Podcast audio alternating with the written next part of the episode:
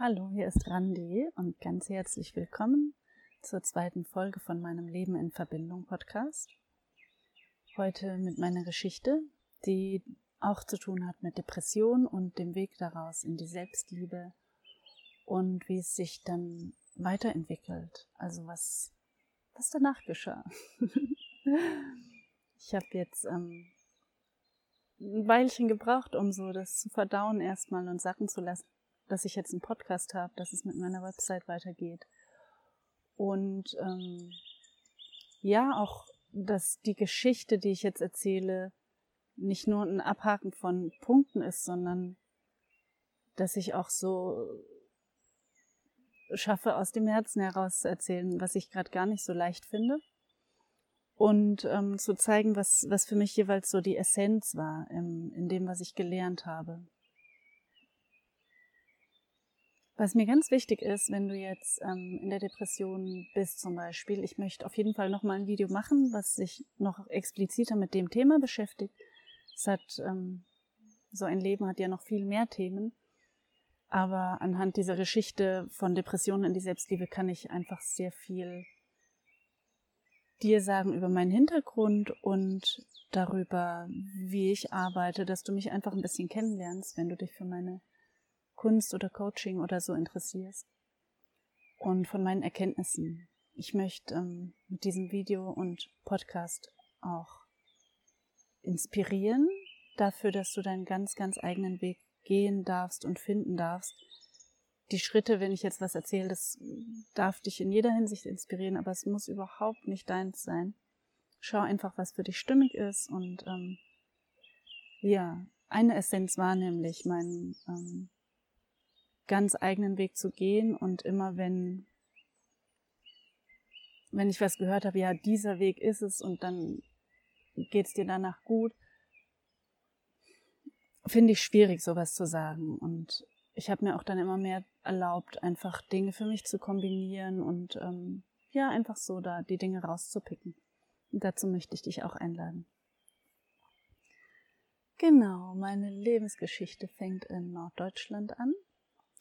Ich bin mit einem Bruder aufgewachsen, ähm, so Mittelschicht, ich denke tendenziell obere Mittelschicht. wir, wir hatten ein, ein Häuschen und Haustiere immer und ähm, mit vier Jahren bin ich in, als ich vier Jahre alt war, sind wir ins Allgäu gezogen und da bin ich dann aufgewachsen. Meine Eltern haben sich relativ früh getrennt und ähm, ja, es war schon sehr lange, wahrscheinlich schon vor meiner Geburt, so sehr tiefe Spannungen in der Familie, sehr tiefe emotionale Spannungen, auch immer wieder, es gab immer wieder Beziehungsabbrüche, so in der, auch schon in der Familiengeschichte. Und das hat mich sehr belastet als Kind, glaube ich. Ich habe auch wenig erinnert von der Zeit tatsächlich. Mm, war dann im Allgäu im Kindergarten und ähm,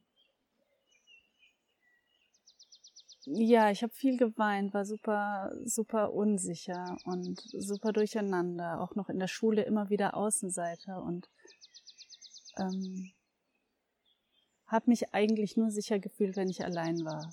So, ich hatte schon auch immer wieder Freunde, aber ich glaube, da habe ich habe ich einfach viel viel Spannung, viel für mich ausgemacht. So, dann ähm, bin ich unsicher und chaotisch aufgewachsen und ähm, nach der Schule, da hatte ich dann gerade so eine recht schwere Krise, auch nochmal mit einem Familienthema. Und ich wollte vorher immer Lehrerin werden und was mit Kindern machen, aber ähm, es war dann so, ich habe gerade gerade als ich so Abitur gemacht habe, war ich kann jetzt nicht so nah mit Menschen sein und habe dann, weil ich ja immer schon kreativ war, Architektur studiert saß ein paar Jahre später im Architekturbüro, klickte acht Stunden am Tag in den Computer rein und blickte sehnsüchtig und verzweifelt aus dem Fenster. Und ähm, zu der Zeit kam nochmal ein Familienthema auf, was, wo ich gemerkt habe, boah, das fühlt sich so düster gerade alles an und so, ich weiß gar nicht mehr damit ähm, umzugehen und ähm, habe eine Psychotherapie begonnen wo wir eher noch mal mehr auch da reingegangen sind und wo es eher noch mal schlimmer wurde und wo ich nach der Arbeit dann in meine Wohnung kam und, und nur noch am Tisch saß und geheult habe. Und ja, das war dann, da bekam ich dann die Diagnose dicke, fette Depression. Und ähm, was mir damals schon geholfen hat, war, dass ich es immer wieder gezeichnet und gemalt habe, was ich fühle. Und rückblickend verstehe ich auch, ähm, warum das so wichtig für mich war, nämlich dadurch, dass ich es malen wollte, habe ich es verarbeitet und auch nochmal das Gefühl mehr erforscht. Und ähm, tatsächlich ist das eine der mega, mega essentiellen Erkenntnisse für mich im Rück Rückblick, dass und auch jetzt noch, dass wenn ein Thema ist, dann geht es darum, das zu fühlen, zu fühlen, die Gefühle zu fühlen. Und ich glaube, als Kind hatte ich einfach nicht so die, die Möglichkeit, meine Gefühle auszudrücken, wurde oft dann auch schon kritisiert, wenn es irgendwie, wenn ich irgendwie emotional war oder ich glaube, nur Traurigkeit war erlaubt und so hat sich dann auch in der Depression vor allem die Traurigkeit gezeigt und alles, was an Wut auf irgendwas anderes gew gewesen hätte sein können, habe ich dann, glaube nach innen gerichtet. Ähm, eine weitere Essenz war, was ich auch erst über die Jahre verstanden habe, dass ich in meiner Kindheit so nicht so sehr Erwachsene erlebt habe, die in der Eigenverantwortung waren. Ich habe eher emotionalen Missbrauch erlebt, dass, dass jemand irgendwie mich emotional gebraucht hat oder oder ähm, oder ich viel kritisiert wurde, weil die Erwachsenen einfach nicht so ist jetzt heute meine Sicht, kann man natürlich auch anders sehen, aber weil, weil die vielleicht auch nicht einfach so in ihrer Mitte waren und in ihrer Eigenverantwortung. Und das hatte ich einfach mir auch nirgendwo demzufolge abschauen können und verinnerlichen können. Und ähm, ja, war dann so sehr im, im Opfermodus, selber auch am Manipulieren in, in meinen Beziehungen und ähm, habe es einfach nicht so richtig gecheckt. Ähm, in dieser ersten Therapie, um darauf nochmal zurückzukommen, habe ich jetzt damals vor allem Dinge also das, das Ganze war 2012, wo es so wirklich tief war und 2013. Jetzt ist 2020. Und ähm, ja, damals habe ich einfach mit diesem Therapeuten Dinge aufarbeiten können, über Dinge reden können. Das hat mir gut getan. Auch so ein paar grundsätzliche Dinge verstehen können. Und trotzdem hat der Therapeut mir irgendwann nicht mehr gereicht, weil er irgendwie zu so einer spirituellen Komponente, die mir immer wichtig war, hatte der gar keinen Bezug und ähm, über Themen wie Sexualität und Partnerschaft konnte ich mit ihm auch nur sehr am Rande reden. Das habe ich, da habe ich mich einfach nicht wohl gefühlt. Beziehungen waren für mich auch immer ein großes Lernfeld, wo ich auch ja in früh, früheren Jahren als junge Erwachsene viel Ungutes erlebt habe und ähm, ist auch nochmal ein ganz eigener Geschichtenweg für sich, was Thema Beziehungen betrifft. Genau, ich habe dann neben der Therapie auch noch angefangen, ähm, eine berufliche Umschulung. Ich habe, der hat mir das dann bescheinigt, dass ich da, dass es keinen Sinn macht. und ich habe eine Umschulung zur ähm, Erzieherin bekommen und ähm, war jetzt sehr kurz gefasst. Und ähm, auch noch davor habe ich auch noch ein Montessori-Diplom angefangen, weil ich ein Buch gelesen habe und es hat mich einfach so überzeugt und so begeistert, dass ich, und ich wollte einfach schon mal mit der neuen Perspektive anfangen. Und dann habe ich ähm, dieses Montessori-Diplom angefangen und dann die Erzieherausbildung, was ja etwas stressig dann parallel manchmal war, aber ja, ich habe mich oft eher zu viele Dinge gleichzeitig im Leben gemacht und kann daher auch viele Geschichten erzählen. Ja, genau. Also ich habe dann eine ähm, neue berufliche Perspektive entwickelt und mh, mm, nachdem diese Therapie einfach nicht mehr so, nachdem ich die dann auch irgendwann einfach beendet habe, weil es nicht mehr gepasst hat, habe ich immer mehr gemerkt, dass ich auch selber erforschen kann und mit mir arbeiten kann und es war auch notwendig, weil ähm, man sagt ja Depression, es ist eigentlich echtes Tabuthema und es ist auch deshalb nicht so leicht darüber jetzt zu reden in der Gesellschaft. Und als ich einmal darüber gesprochen habe mit einer Praktikumsleiterin, hat sie gemeint, ja, aber Depression, das ist doch sowas, das kriegt man doch nie wieder los, oder? Und ähm, und ich natürlich habe ich da zu dem Zeitpunkt ging es mir auch gar nicht mehr so schlecht, aber dann habe ich natürlich gesagt, natürlich bin ich da schon längst raus und es war aber tatsächlich so, sie hat zum Teil recht. Ähm, es war für mich im Endeffekt wieder großer, großer Rückblick ein Geschenk, die Depression, weil es war tatsächlich so über Jahre, dass ich immer wieder, wenn etwas in meinem Inneren nicht gestimmt hat, mm, immer wieder diese depressiven Gefühle gekriegt habe und die mich, die, diese depressive Veranlagung, die, die auch irgendwo aus einem familiären Kontext ähm, nicht das erste Mal aufgetaucht ist, ähm,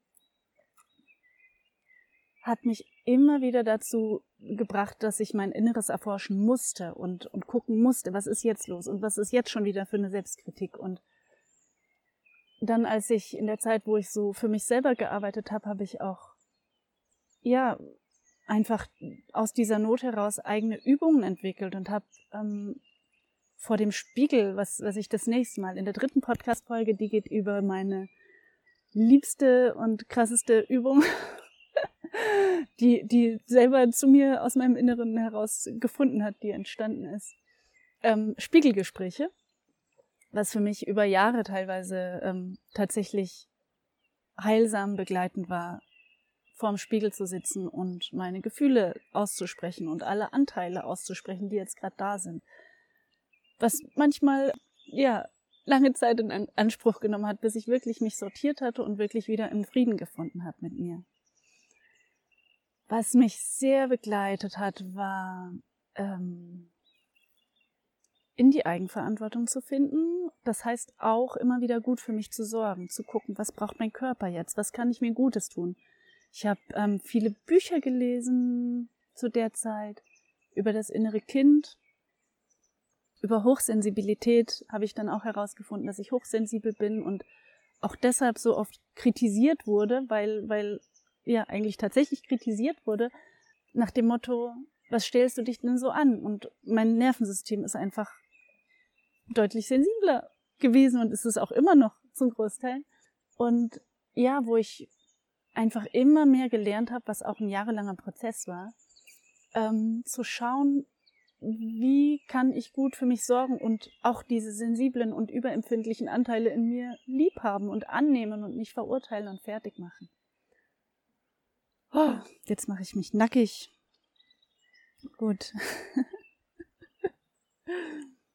ja, was tut mir gut, habe ich immer wieder geschaut. Und ähm, dazu gehört es für mich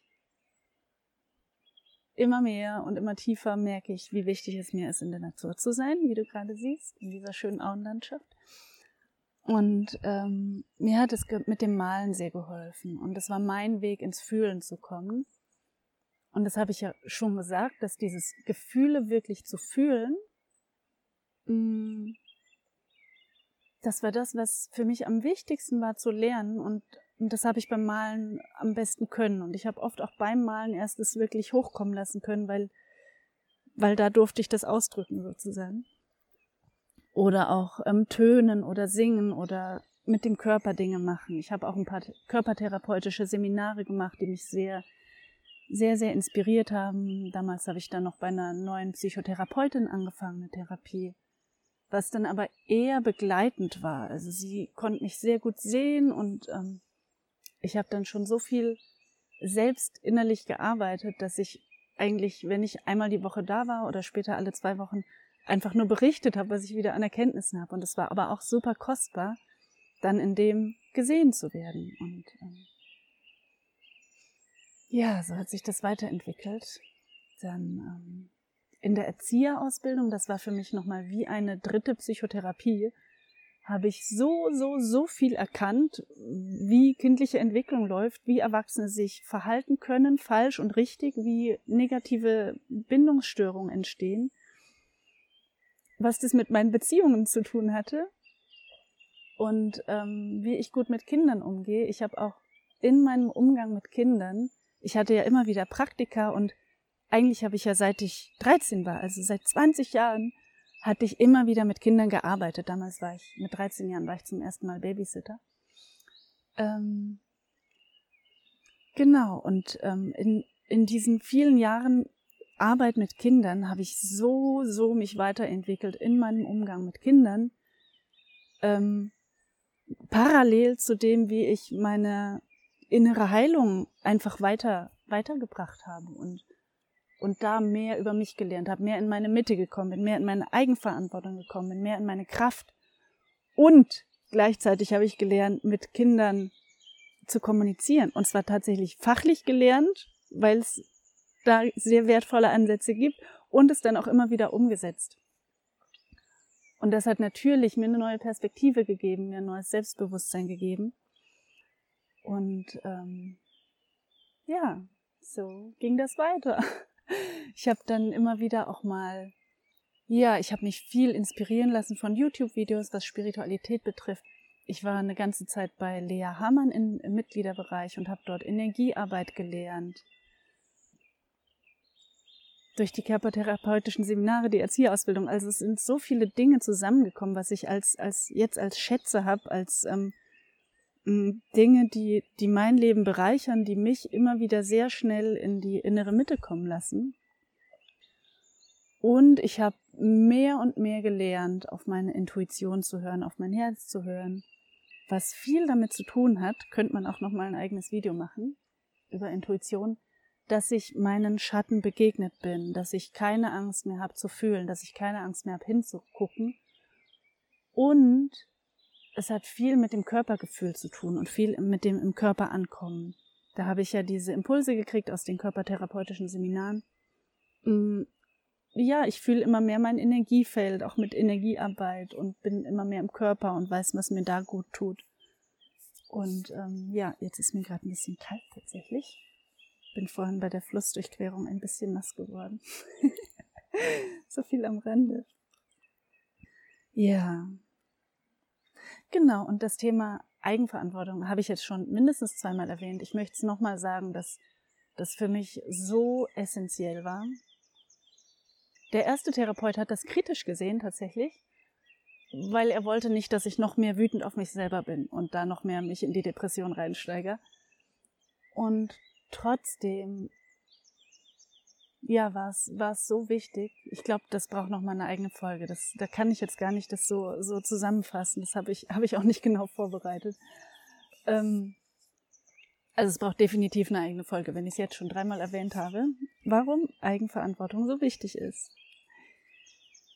Genau, mich hat immer die Spiritualität begleitet, wobei das auch nochmal ein riesiges eigenes Thema ist, weil Spiritualität kann man so als Wort sagen. Und das, da sind so viele Themen auch bei den Menschen mit verknüpft und, und so viel, so viel Show ist auch irgendwie dabei oder selbst, selbst, sich selbst irgendwas, ähm, potenziell, potenziell. Also es ist auch nochmal ein Riesenthemengebiet für sich. Und da habe ich auch gemerkt, meine Form der Spiritualität und in diese Verbundenheit zu kommen, ist tatsächlich diese innere Arbeit. Mm, und damit komme ich viel mehr, wo ich jetzt auf das, jetzt kommt es langsam zu dem darüber hinaus. Also ich bin immer mehr in die Selbstliebe gekommen, auch durch Beziehungen und in Beziehungen lernen und dann auch tatsächlich immer wieder mal dadurch, dass ich eine Beziehung beendet habe, die einfach nicht mehr gepasst hat. Und danach nochmal so richtig in meine Mitte gekommen bin, weil ich ja auch die ganze Zeit das innerhalb der Beziehung versucht habe und so viel Kraft dahin gegeben habe. Und ähm, die Spiritualität war letztlich immer mehr das Verbinden mit mir selber und immer mehr das tiefe Fühlen von dem, was gerade in mir ist und dadurch immer mehr auch meine Essenz spüren. Plus dann sind noch, noch, noch Infos zu mir gekommen auch aus einfach von meiner Seele bekomme ich jetzt immer mehr Infos von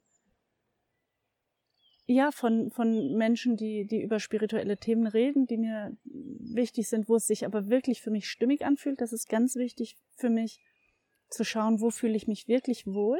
Das ist mir auch super wichtig, wenn jemand mit mir arbeiten möchte, dass der oder diejenige das nur macht, wenn es wirklich ein ganz klares Ja ist, dass ihr euch wirklich wohlfühlt mit meiner Art zu sein, zu reden, zu denken, zu, es muss nicht 100% das Gleiche sein bei euch, aber einfach, dass ihr euch wohlfühlt mit meiner Energie. Genau. Und was jetzt beginnt, seit ich in diesem inneren Frieden bin, merke ich, was auch für mich noch ein riesengroßes Thema ist, ist wirklich in diese, in meine, meiner Bestimmung mehr und mehr zu folgen. Und da mich zu verwirklichen sozusagen oder das, was wirklich als meine Seelenessenz raus möchte. Ich habe ähm, als Erzieherin ja eine berufliche Perspektive gehabt und, und, und auch wirklich schöne Erfolgserlebnisse, gutes Selbstbewusstsein dadurch. Und ähm, es ist aber nicht das, ich konnte mir nie vorstellen, über Jahrzehnte den gleichen Job zu machen oder als Erzieherin und als Angestellte zu arbeiten. Wobei ich jetzt gerade ja in der Schweiz lebe und als Nanny arbeite. Ähm, und trotzdem merke ich, unter anderem als Nanny, und trotzdem merke ich so lang schon, dass ich nicht dafür auf der Welt bin, in einer pädagogischen Einrichtung zu arbeiten, sondern dass ich für so viel mehr hier bin, habe ich auch schon in der ersten Podcast-Folge darüber gesprochen. Und ähm, ja, es ist für mich ein riesengroßes Thema, was seit, habe ich auch schon drüber gesprochen, ähm, wo ich seit Jahren so mich rantaste und den Mut finde und ähm, ja, jetzt einfach mehr in diese Öffnung gehe, dass ich wirklich merke, jetzt gilt's, jetzt halte ich es echt fast nicht mehr aus, es nicht zu tun und ähm, möchte da eben auch eine neue innere Perspektive kriegen, was, was mein Leben und meine Bestimmung betrifft. Und je mehr ich auf meine Intuition, auf meine Seele höre, auf meine inneren Impulse höre, je mehr ich meiner Wahrheit folge und nur noch meiner Wahrheit folge, das war eben auch wichtig, das fällt mir jetzt noch ein, dass es ganz wichtig für mich war, auch so in dieser mittleren Phase der Depression, wo es nicht so ganz übel war, aber ähm, dort zu lernen, meiner Wahrheit zu folgen, vor allem, weil ich viele Kontakte hatte, die, ähm, die ich gehabt, die ich hatte, weil ich dachte, ich, also weil ich mich immer so verpflichtet gefühlt hatte. Und das macht man so und das macht man so und Vielleicht gibt es Menschen, die damit langfristig in Harmonie sind, Dinge zu machen, weil man sie so macht. Aber für mich, mich hat es immer von mir selber weggebracht. Und ähm, es war wirklich immer so schrittchenweise, aber immer radikaler auf das zu hören, was für mich gerade wahr ist. Und auch wenn ich mit einer Ver Verwandtschaft was abgemacht habe, wenn ich mit Freunden was abgemacht habe, dann waren tatsächlich wichtige Schritte darauf zu kommen, hey, es fühlt sich für mich nicht stimmig an, nach einem langen Spiegelgespräch. Und ähm, ich sag das ab und ich bin mir treu oder Leuten meine Wahrheit sagen und es auf möglichst vorsichtige Weise sagen, was ich auch lange, lange nicht konnte. Oder auf möglichst liebevolle Weise sagen und trotzdem zu meiner Wahrheit zu stehen. Genau, und das ist jetzt eben auch die Essenz, hoffe ich, von dem, was ich hier jetzt gerade mache, indem ich diesen Podcast aufnehme. Und ähm, ja, es war ja immer wieder wichtig. Und wenn es war, dass ich mich komplett zurückgezogen und eingeigelt habe, einfach den inneren Impulsen folgen. Und je mehr ich das mache, das darauf wollte ich hinaus, ähm, merke ich, wie auf einmal wie Wunder geschehen. Also, dass ich Menschen kennenlerne, wo ich denke so, wie krass ist das denn? Was ist das für ein Geschenk, diese Begegnung? Was ist das für ein Geschenk, dieses Gespräch? Oder es ist wirklich Wunder. Und ähm, ich möchte überhaupt nicht, überhaupt keine Grenze sagen, wohin wir uns als Menschen entwickeln können, was wie sehr wir in unserer Kraft sein können. Und da ist Selbstliebe, war für mich jetzt, ich bin so, so dankbar, dass ich das jetzt wirklich ähm, seit ein paar Wochen, Monaten sagen kann, dass ich, dass ich da angekommen bin. Und das ist, natürlich habe ich meine Themen, aber es ist so schön. Und trotzdem ist das erst so die, die Grundlage. Das ist der neue Fußboden, von dem aus, ja, wie, Bäume bis in den Himmel wachsen können vielleicht. Ich weiß es nicht. Also ich bin sehr offen für weitere Wunder, weitere Entfaltung, weitere Geschenke und ähm, höre immer mehr auf meine Seele und, und bin da auch sehr klar und dass ich meiner Wahrheit folge und meinem Herzen. Hm, ein Geräusch. ich habe gerade gedacht, vielleicht ist da eine Schlange. Keine Ahnung. Ja. genau, ich glaube, ja, das ähm, war für mich so die Essenz von, von meinem Weg, von meiner Geschichte aus der Depression in die Selbstliebe. Vielleicht ist es auch ein Mäuschen, aber was ist da hinten? Oder ein Frosch, genau, da ist ein kleiner Tümpel, glaube ich, zwischen den Gräsern. So, ihr merkt, ich bin äh, sehr naturverliebt und es tut mir gut und ich hoffe, die Vögel haben auch ganz, ganz, ganz schöne Energie mit rübergebracht, genau so wie der Fluss. Vielleicht könnt ihr den hören. Ich habe hier mein Mikrofon. Ja, genau. Also ganz liebe Grüße von Mama Erde soll ich ausrichten. Und ähm, das Leben ist ein Wunder und wir sind ein Wunder. Ja. Alles Gute für dich. Danke fürs Zuhören und für dein Sein.